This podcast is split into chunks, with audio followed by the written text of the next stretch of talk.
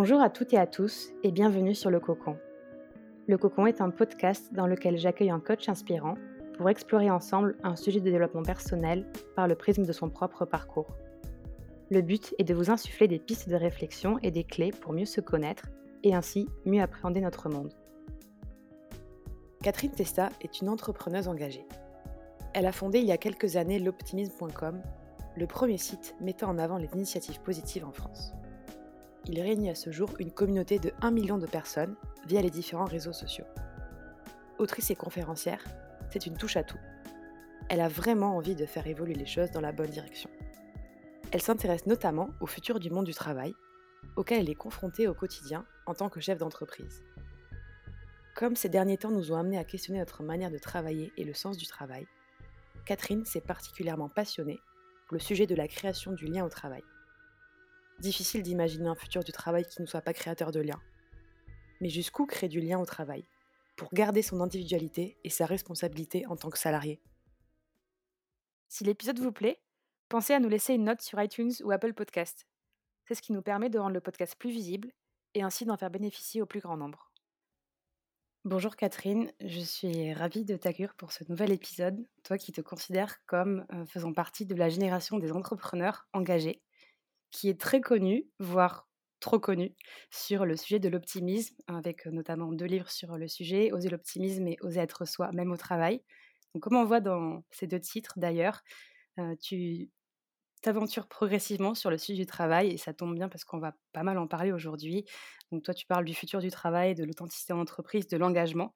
Donc, toutes ces réflexions sur le lien et le travail de demain. Toi aussi qui as écrit une lettre ouverte à tous les salariés, managers et directions en fin d'année dernière. J'avais envie de discuter avec toi du sujet jusqu'où créer du lien au travail en tant que salarié, manager et même PDG. Et avant qu'on rentre dans, le vif de ce sujet, est-ce que tu pourrais commencer par te présenter? Oh, quelle question difficile. Alors effectivement, je m'appelle Catherine Testa, je suis la fondatrice d'un média qui s'appelle l'optimisme.com qui vise à mettre en avant des initiatives positives dans la société. Et en parallèle, j'ai fondé, c'est pour ça que le sujet du travail me parle, le site l'optimisme.pro qui vise à parler de, des initiatives positives dans le monde du travail et bah, qui englobe tous ces sujets comme tu les as, comme tu les as évoqués. pour moi, on va dire que si je dois me présenter, je suis plutôt une curieuse de l'avenir et une curieuse ben, de ce à quoi va ressembler notre société ou ce à quoi devrait ressembler notre société. Génial, merci beaucoup. Alors, ceux qui sont maintenant des habitués du cocon savent que j'aime bien démarrer par, par des définitions, alors qu'elles soient officielles ou que ce soit des définitions personnelles, tout, est, tout est valable. on parle du lien. c'est quoi pour toi le lien et à quoi ça sert? C'est quoi le lien? C'est une bonne question. Le lien, pour moi, c'est l'interaction qu'on va avoir avec l'autre. Mais c'est pas quelque chose de superficiel, c'est quelque chose d'émotionnel, entre autres. Et à quoi ça sert? Je pense que ça sert tout simplement à vivre, en fait. On est des animaux sociaux à la base. Et sans lien, je crois que chacun d'entre nous dépérirait. J'imagine, mais le lien après euh, est euh, multifactoriel, euh, de soi à l'autre, de soi à la société, de soi à soi. Et c'est là où, viennent ben, toutes, les questions, en fait. J'ai vu effectivement qu'on pouvait le, résumer à ce qui relie, ce qui unit, mais c'est bien que tu mentionnes aussi le, lien à soi et, pas que aux autres. Et si on parle un peu plus spécifiquement du, rôle donc de ce lien-là au travail, c'est vrai qu'il y, a une vraie tendance au retour au collectif, à l'économie collaborative, et, ça se transcrit dans le milieu du travail par différentes formes. je, te, laisse en, parler. Toi, quel est, pour toi le, le rôle que joue ce lien dans le milieu du travail? Alors j'ai presque envie de te dire déjà la composante sociale. En l'occurrence, une entreprise, on a toujours cru qu'on allait travailler juste pour gagner euh, du pognon, disons-le très clairement. Sauf que aller travailler, ça nous permet de rencontrer l'autre, ça nous permet de, de nous ouvrir tout simplement parce que à la base, je suis fan de Mika, tu es fan de Johnny, on se prend tous les deux pour des gros beaufs. Du coup, euh, le lien qui nous divise, enfin il faut, il faut le dire, hein, le lien qui peut nous diviser sur les réseaux sociaux, bah, finalement quand on se rencontre entre guillemets en vrai, euh, nous permet de nous unir parce qu'on partage des valeurs communes et c'est un énorme outil de diversité et de mixité le monde du travail, tout simplement, et ça, on l'a probablement beaucoup oublié. c'est ce qui nous permet de nous challenger aussi, de, de, travailler nos jugements, de nous rendre compte que ben, peut-être finalement on est tous un peu imparfaits hein, quand, on est isolé, on se compare très facilement. Quand on rencontre les autres, ben, tout d'un coup, on, se rencontre des fragilités. Donc je pense que ça, c'est la, première piste en l'occurrence. Et pour euh, parler d'un point de vue peut-être un peu plus macro, un peu plus entreprise, je suis aujourd'hui convaincue que la société, elle ne va pas euh, s'inventer avec euh, des gens qui se ressemblent dans une grande tour de la défense, en fait. Aujourd'hui, il a été montré, les études l'ont montré, le MIT l'a montré. et je vous invite à vous référer au livre, je ne sais pas, d'Émile Servan-Schreiber, par exemple, Super Collectif, qu'on mmh. peut mesurer le QI d'un groupe, en fait, et que le QI d'un mmh. groupe est toujours supérieur au, au QI du mec ou de la nana la plus intelligente du groupe. Et si on veut inventer notre société de demain, si on veut avoir des vraies idées, si on veut vraiment faire de l'innovation, et ben finalement le fondement là-dedans c'est le lien parce que si on n'est pas capable de se connecter à l'autre, si on n'est pas, si on juge l'autre, etc., etc., ben on va jamais se mettre en, synergie. Et euh, je, dans ce cas-là, je serais pas très optimiste pour l'avenir. Donc pour moi, le lien est un fondement euh, à l'optimisme. C'est le fameux 1 plus 1 égale, égale 3 dont on parle pas mal. Et, et, du coup, par rapport à ce lien au travail, on parle pas mal de de logements et de bureaux post-ère du coronavirus. Alors avant, il y avait le coworking. on parle aussi beaucoup du, co-living, de l'habitat partagé, de l'habitat participatif. je sais que toi, par rapport à ta propre entreprise, vous avez aussi cette réflexion-là. Est-ce que tu pourrais nous partager justement où vous en êtes et comment vous expérimentez ça? Alors effectivement, donc je vais, je, vais, je vais repartir un peu en arrière. Au, au premier confinement, en fait, on a lâché nos bureaux pour plusieurs raisons. Hein. Euh, mais on s'est bien rendu compte que pendant un an, on n'allait pas forcément être à Paris. Donc, on a, fait, on a pris la décision de fermer nos bureaux qui, pour nous, étaient déjà un, lieu de vie. Hein. Tu parlais de liens. Moi, j'ai toujours été très attentive aux liens, mais aux liens à l'intérieur de mon équipe et aux liens avec la société. Du coup, on avait un bureau qui donnait sur la rue, à la frontière entre deux quartiers, entre les Batignolles et Clichy. Euh, mmh c'était un lieu de vie où les gens rentraient, où les passants rentraient. On avait mis un petit volet, entre guillemets, boutique accueil, donc ça nous donnait beaucoup, beaucoup de liens. Euh, donc c'était un fondement dans notre entreprise, mais on l'a fermé parce qu'on s'est rendu compte que ça n'allait plus avoir euh, la dimension que ça avait avant et qu'il fallait qu'on réfléchisse à ce à quoi allait ressembler notre entreprise de demain. Donc, parti de là, on, bah, on a déménagé, on s'est posé temporairement, on va dire, en Normandie, en réinventant ce à quoi allaient ressembler les bureaux de demain. Comme tu l'évoques, on, on, vient d'une ère où il y avait beaucoup de, parfois de coworking, mais aussi beaucoup de bureaux encore individuels. On était, encore, on était passé un peu dans le monde du travail, dans, dans le monde de l'open space, en l'occurrence. Et pour moi, le bureau de demain, ça va être le bureau qui va être un lieu de vie, en fait. C'est-à-dire que je mmh suis convaincue que mes salariés vont continuer à être bien plus concentrés chez eux. faut quand même, faut quand même le dire, parce qu'on est plutôt des bavards, parce que ben, parce que au quotidien, euh, quand, on a expérimenté pendant un an et demi d'avoir un bureau ouvert, autant, autant dire qu'on est euh, beaucoup, beaucoup sollicité, qu'on s'arrête beaucoup de travailler. C'est incroyable hein, en termes d'interaction, mais on a réfléchi à ce à quoi allait ressembler le bureau de demain et on s'est dit qu'on allait ben, probablement, et on est en train de créer une sorte d'écolieu, en fait, qui vont mmh accueillir nos équipes euh, quand, pendant des périodes de 1, 2, 3, 4 jours, à, peu près tous les mois, tous les deux mois ou tous les trois mois, et ça c'est vraiment à la liberté du salarié parce que je veux absolument rien imposer. Par contre, ce lieu aussi, in fine, il a pour enjeu bah, d'accueillir toutes les entreprises avec lesquelles, avec lesquelles on travaille, tous les partenaires pour finalement rencontrer peut-être un peu moins souvent les gens, c'est vrai, mais un peu mieux. Donc c'est un peu cette notion de qualité versus quantité. On s'est complètement excentré pour le moment, mais tu vois, à, l'heure où on enregistre ce podcast, on est en juin 2021, on réfléchit à avoir une complémentarité tout simplement, peut-être euh, à la fin de l'année, pour euh, se dire qu'il faut quand même qu'on rencontre aussi des gens qui soient différents pour mêler en fait les, visions, pour mêler les points de vue et que finalement le, le coworking, on va dire, euh, comment dire, ponctuel, peut avoir, peut avoir un intérêt pour l'individu. En fait. Moi, je, je, c'est avant tout comment l'individu se nourrit des interactions sociales et sociétales qu'il peut avoir avec les autres qui m'importe, surtout dans une équipe où bah, on a un volet, comme je l'évoquais tout à l'heure, média, qui nous, qui nous impose une bonne connaissance de la population qu'on a en digital. Hein. on a un million de personnes quand même, ça commence à faire du monde, mmh. mais qu'on ne veut pas perdre le, lien en fait avec, avec le vrai, en, l'occurrence. Et comment on fait justement pour aller sur ces sujets sans que ça fasse nier et à l'inverse, sans que ça fasse justement trop héroïste Je sais que tu disais, j'ai toujours refusé de parler de bonheur en termes de retour sur investissement. Ah oui, bah ça c'est drôle, j'en parlais, je, sors d'un call avec une grande entreprise et je leur disais, mais moi, faire du bonheur au travail, un, outil euh, de KPI, je trouve ça absolument, enfin pardon, un outil de ROI, je trouve ça absolument abscon. En fait, c'est encore un peu plus manipuler les salariés pour qu'ils soient plus productifs et c'est presque un contresens en fait euh, dans ma vision des choses parce que pour moi, euh, la qualité de vie au travail, c'est on va dire, du pur bon sens. C'est une condition sine qua non à la pérennité des entreprises. Et c'est vrai que j'ai toujours peur de faire de l'ingérence, tu vois? Mmh. pour, pour déplacer son entreprise, déjà, généralement, il faut faire un bilan. Il faut regarder tout ce qui est prévention des risques, pour qui ça va changer quelque chose à l'intérieur de l'entreprise. Nous, on est une petite équipe, donc c'est plus facile évidemment pour nous d'être agile. Euh, par contre, euh, j'ai une de mes salariés euh, qui, donc on a déplacé l'entreprise en Normandie dont une bonne partie venait de Normandie, hasard hasard, pur hasard. Hein. Mmh. mais on a une partie de l'équipe qui est basée dans le sud. Bah, cette partie de l'équipe, finalement, elle a quasiment tout le temps été en télétravail.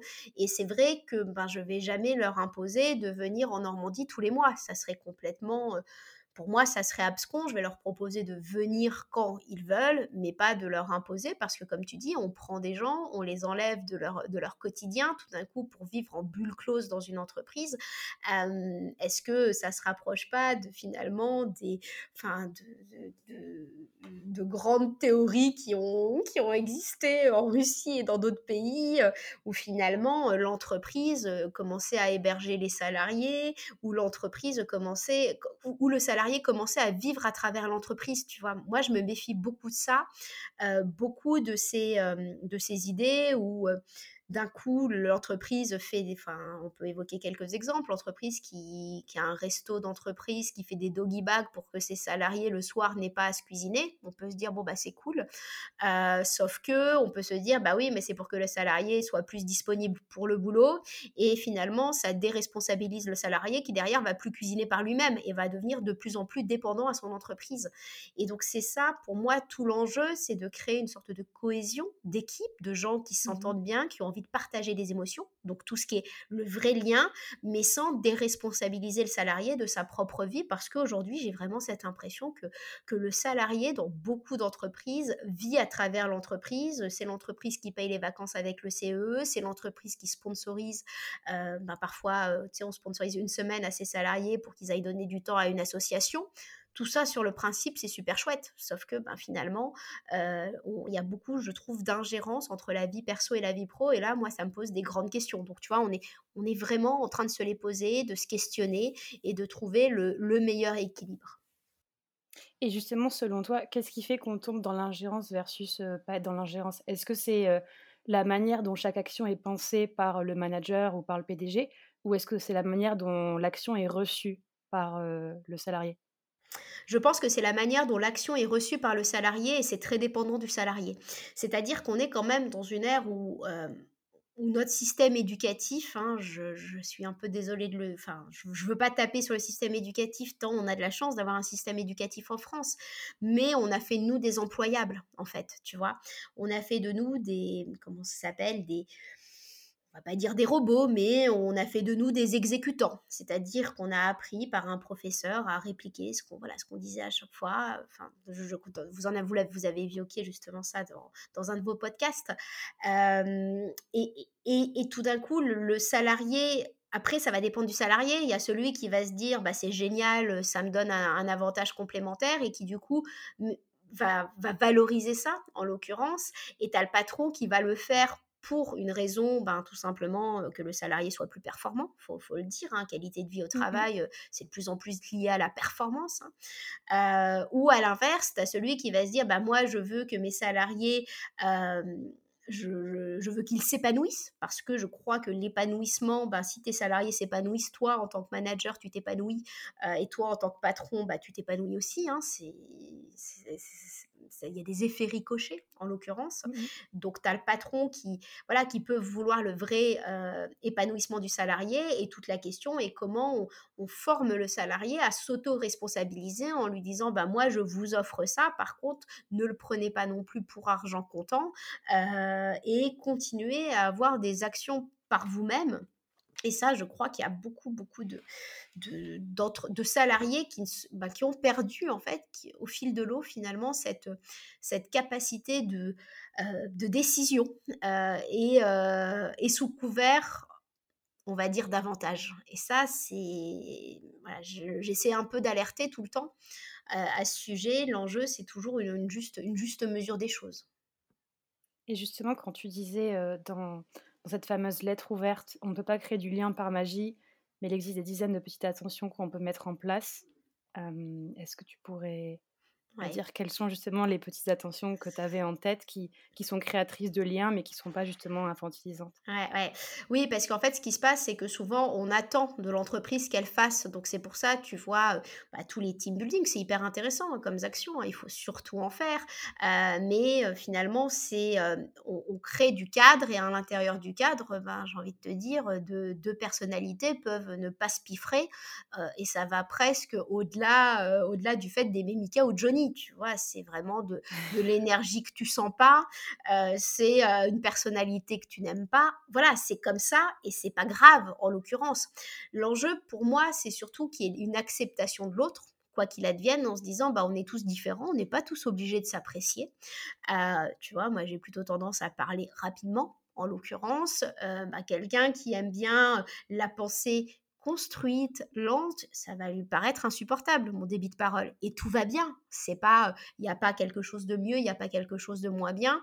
Et c'est ça, probablement, l'éducation à l'autre, la, déconstruction de nos biais cognitifs qui, qui est fondamentale dans le monde de l'entreprise pour, bah, comme, tu, comme on disait tout à l'heure, euh, avoir confiance en soi en se disant bah, je suis complètement imparfait, mais mon collègue aussi est complètement imparfait et partons, partons de cette base pour répondre à ta question sur les petites attentions, c'est le simple fait d'appeler quelqu'un. En fait, on, a oublié le pouvoir d'un appel, le pouvoir d'un message, le pouvoir d'un post-it pour remercier, le pouvoir d'un post-it mis au hasard. souvent, je donne cet exemple dans les toilettes en disant vous êtes formidable le petit mot qui se dit bah tiens il y a quelqu'un qui a eu une action gratuite parce que la gratuité on la voit plus beaucoup dans le monde du travail et toutes ces actions qui sont gratuites qui vont aller valoriser l'autre elles, sont, elles sont fondamentales. La notion d'écoute, d'écoute de l'autre. Et, on cherche toujours, tu sais, on, est en train de mettre des outils tech partout pour que les gens se remercient, on leur donne des points sur des applications. Enfin, il y a... Mmh alors que l'enjeu, c'est de se dire, de, pour moi, je fais un grand appel à, notre humanité en se disant, mais de quoi j'ai besoin? Moi, j'ai besoin effectivement qu'on me dise bonjour, j'ai besoin qu'on me partage du savoir, dans les flux, un flux d'énergie, un flux de connaissances. Euh, tu as des patrons hein, qui t'évoquent le flux d'amour ce que je trouve absolument incroyable, hein, et des patrons de, de, de, grandes radios, en l'occurrence. Mmh donc, le. C'est quoi, du coup, euh, concrètement, ce qu'ils font? Marc Vossen. Il dit qu'il aime ses salariés je trouve ça incroyable d'oser dire qu'on aime, euh, qu'on aime ses salariés. En fait, c'est presque politiquement non correct de dire ça aujourd'hui. Lui, il n'a pas peur parce que ça fait 20 ans qu'il a, qu'il a commencé une transformation et pour lui, bah, il aime ses salariés. Moi, je peux le dire très honnêtement aussi. J'aime mes salariés. Enfin, c'est une source d'enrichissement incroyable au quotidien. Mais tu vois, euh, et toutes ces notions derrière, quand on parlait de liens, euh, c'est quoi l'amitié en entreprise? J'ai fait un sondage la semaine, cette semaine hein, sur est-ce que l'amitié en entreprise est possible. Euh, tu as 10% des gens qui me disent non quand même. Mais bon, pour 90%, c'est oui. Donc ça veut, ça veut dire. Et puis sur, un, sur des panels de milliers de personnes. Hein. On n'est pas sur un petit panel de 100 mmh. personnes. Donc c'est vraiment. Ça devient significatif à ce moment-là. donc c'est tout le questionnement. Est-ce que. À quel moment l'entreprise. Ben, enfin, pour moi, elle joue un rôle social, en fait. Et nous, en tant que salariés, on appartient à notre famille, on appartient à nos associations, on appartient à notre territoire et on appartient aussi à notre entreprise, mais appartenir dans le sens de, euh, on fait partie d'eux. On n'est pas l'objet d'aucun de ces, euh, de ces, de ces systèmes, en l'occurrence. Par contre, euh, à nous de jouer notre place. Donc souvent, je vois des, voilà, des salariés qui s'excusent d'être que ceci, que cela, mais en l'occurrence, c'est, c'est ça la force, c'est ça la beauté. Tout à l'heure, je parlais de l'intelligence collective, euh, du fait d'appartenir à un groupe, du fait du lien. Ben, plus on est différent, plus le groupe est intelligent. Ça a été montré, ça a été prouvé. Donc, euh, venons avec tous nos, tous nos bagages, tu vois, toute notre honte parfois de ne pas avoir réussi ceci ou cela, tous nos parcours cabossés, pour nous dire, mais ah, c'est ça qui fait mon, unicité, c'est ça qui fait ma singularité, et c'est ça qui fait que je vais pouvoir me mettre à contribution et changer quelque chose dans la société. C'est d'ailleurs pour ça qu'aux États-Unis, il y a de plus en plus de, personnes qui ont des postes liés à la diversité. Enfin, c'est pas juste pour euh, cocher les cases des, quotas euh, de femmes, de, de personnes afro, etc. Enfin, je pense que c'est parce qu'ils ont vraiment compris que derrière, ça, allait créer l'intelligence collective, comme tu le dis. Et pour en revenir à ce sujet du lien et des petites attentions que tu mentionnais tout à l'heure, est-ce que justement, avec ce qu'on vient de traverser là, les 18 derniers mois, où notre rapport au travail et, nos liens ont été quelque peu chamboulés, quelle est un peu ta conviction sur la direction qu'on est en train de prendre sur ce sujet? Waouh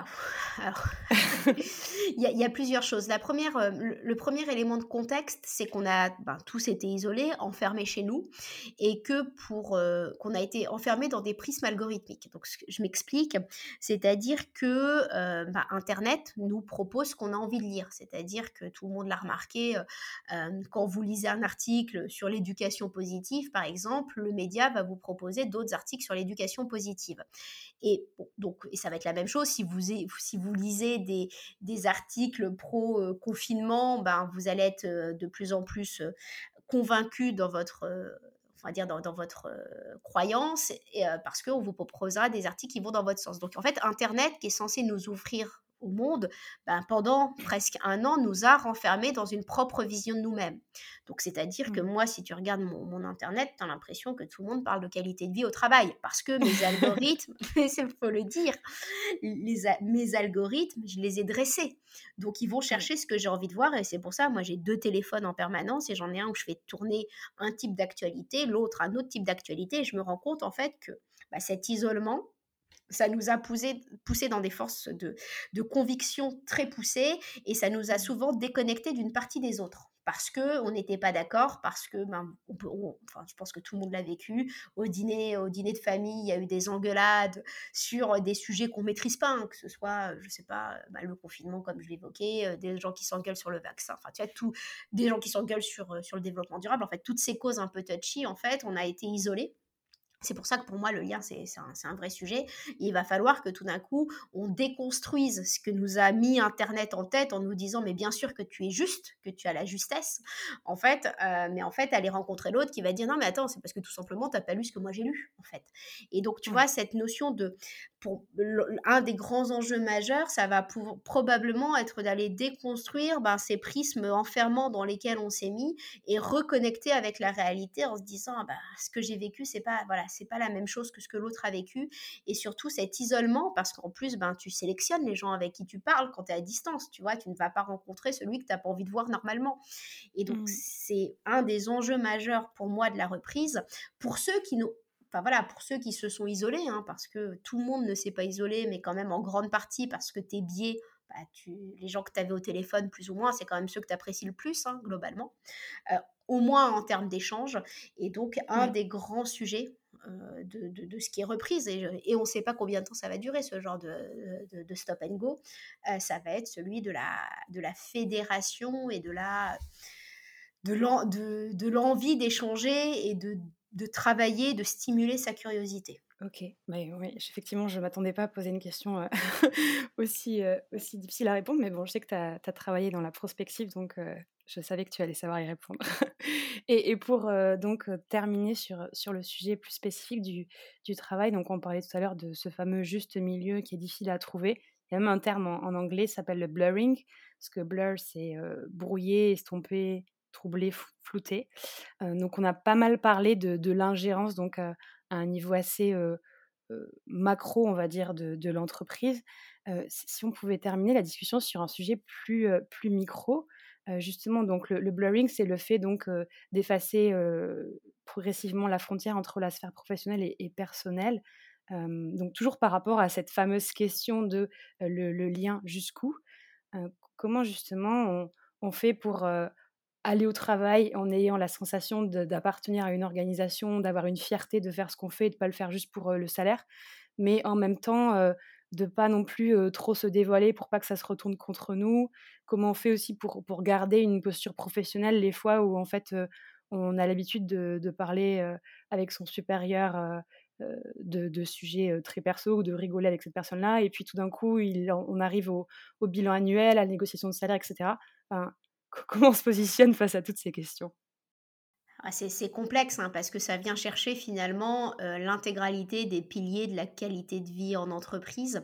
je, crois qu'il y a quand même deux mots. Le premier, c'est la confiance qu'on a en l'autre, c'est-à-dire que est-ce qu'on sait que l'autre va est quelqu'un ben, finalement en qui on a confiance, qui va qui va travailler dans le sens de notre épanouissement individuel, de son épanouissement individuel et du collectif la société, ce qui est souvent euh, l'enjeu d'une société, c'est souvent de faire du chiffre. Hein. Euh, est-ce qu'on a confiance? Est-ce que, euh, est-ce que, et ça c'est du questionnement individuel, ou est-ce que je me dis, bah, finalement, il est en train de mieux m'utiliser? Pour moi, c'est la notion d'authenticité qui vient là. Moi, souvent, je l'explique. Hein, tu as beaucoup de managers qui sont comme ça. Bah, moi, je, je, suis à la tête d'une entreprise, mais j'ai pas du tout toutes les solutions. Il n'y a rien qui est descendant chez nous, c'est-à-dire que toutes les décisions sont quasiment cooptées en fait, euh, parce que ben oui, j'ai ce poste-là, mais c'est pas moi qui fais vivre l'entreprise, c'est mes salariés, voilà, c'est mes salariés. Et souvent il y a des il y a des managers qui disent qu'ils sont au service de leurs équipes, en fait, tu vois. La question c'est comment est-ce qu'on voit le jeu de rôle? Est-ce qu'on voit le, le, petit jeu de rôle du N plus 1 qui essaie de se positionner pour euh, passer au N plus 2 ou N plus 3 ou N plus 4 ou disons-le, s'il fait ça, bah, globalement il va monter les échelons mais sans avoir parce qu'il va avoir répondu aux normes et aux codes sans rien changer dans l'entreprise. Hein. Il aura fait comme on a toujours ou est-ce que j'essaie de faire avancer mon entreprise en proposant des idées Et ben, tout à l'heure, on parlait d'intelligence collective. Si tu n'as pas de confiance en l'autre, si tu n'as pas de, d'envie de partager tes idées, parce qu'on dit, bah oui, il faut faire de l'intelligence collective pour avoir des bonnes idées, bah oui, mais si ton salarié, il trouve que, que, que, l'entreprise mérite pas son idée, bah, il va pas te la donner, sa bonne idée. Hein. C'est pour ça que, tu vois, tout à l'heure, tu évoquais le sujet de l'innovation et de la prospective, tu as plein d'entreprises qui ont raté des grands tournants parce qu'ils n'ont pas écouté leurs salariés. Hein, quand, enfin, il suffisait d'être allé aux États-Unis, d'avoir utilisé Airbnb pour savoir que peut-être le, monde, le monde de l'hôtellerie aller changer en fait. Et si, on si, on a, si les grands groupes avaient demandé à leurs salariés à quoi allait ressembler le futur de l'hôtellerie, il y en a un qui aurait levé la main en disant Attends, moi je suis allé là-bas aux États-Unis, ça se passe comme ça en fait. Donc tu vois, pour moi, l'enjeu c'est toujours une notion de confiance et une notion et je pense de plus en plus, et je l'espère avec les plus jeunes générations, d'utilité sociale et sociétale, d'envie de contribuer, d'envie d'avoir un impact. Et c'est vrai que euh, bah, cette notion derrière, quand, quand, on travaille en collectif, bah ouais, moi je suis directeur logistique, moi je suis directrice achat, bah moi je suis le stagiaire, bah ouais, mais nos idées, elles ont toutes euh, la même valeur, en l'occurrence, parce qu'il faut qu'on se mette ensemble pour avoir la bonne idée. Donc, euh, tu vois, tout d'un coup, je pense que c'est une grande claque à l'humilité de penser collectif. Et moi, en tant que patronne, tu vois, pas chef d'entreprise, et je trouve ça bizarre de, le dire, je, ne suis que ça, en fait tu vois? et ben voilà, c'est ma casquette du moment, mais mes salariés sont effectivement, moi, sont devenus des amis aujourd'hui parce qu'on partage des valeurs, parce qu'on partage des convictions. Et ben oui, enfin, et, j'ai toujours été au fil des années de boulot pote avec tant mes équipes que mes boss et que mes homologues. Donc, parce que bah, quand tu as une cause, quand tu as une vision sociétale, tu partages en fait, tu vois? Et ben oui, de temps en temps, tu te rendais compte et de temps en temps, tu dis aux uns et aux autres que là, ils ont ah, ça, ça, ça va pas, hein, mais toi aussi, tu fais des erreurs certains jours. Et c'est pour ça que la notion d'authenticité, pour moi, vient tu vois, vient là. Et je trouve que l'authenticité face à l'intelligence collective, face à l'humilité du collectif, oh, je trouve que c'est rassurant. On est tous indispensables. tu vois? Et alors, alors qu'on a passé des années, des années d'éducation à nous expliquer que si tu savais pas faire des maths, bah, globalement, euh, tu n'avais pas ton rôle dans la société. Tout d'un coup, euh, tout ça est balayé en se disant, et regardez là, euh, vous avez bien vu, 2020, tout d'un coup, bah, on avait on avait tous eu beau avoir fait des business plans sur 5 ans. Mars 2020, c'est bon, vous pouvez jeter à la poubelle. Et là, tout d'un coup, faut, voilà, faut tout réinventer, faut, faut s'adapter, faut faire preuve d'agilité. J'ai envie de te dire, il suffit de regarder les entreprises qui ont su faire preuve d'agilité. C'est les entreprises où il y avait un lien, un sentiment de collectif et où bah, finalement tous les salariés ont participé avec leur euh, parce qu'ils avaient envie que leur entreprise survive, tout simplement, tu vois, et avec cette, ce sentiment de, mais attends, moi, je suis indispensable au système, en fait, tu vois, et c'est pour ça, euh, tu, voilà, dans, en termes de, de singularité, pour repasser au micro, je crois que le, plus bel enjeu, c'est de se, se réenorgueillir individuellement, d'être seulement ça, en l'occurrence, et de se dire, mais moi, je suis mmh. ça au service du collectif et je suis indispensable.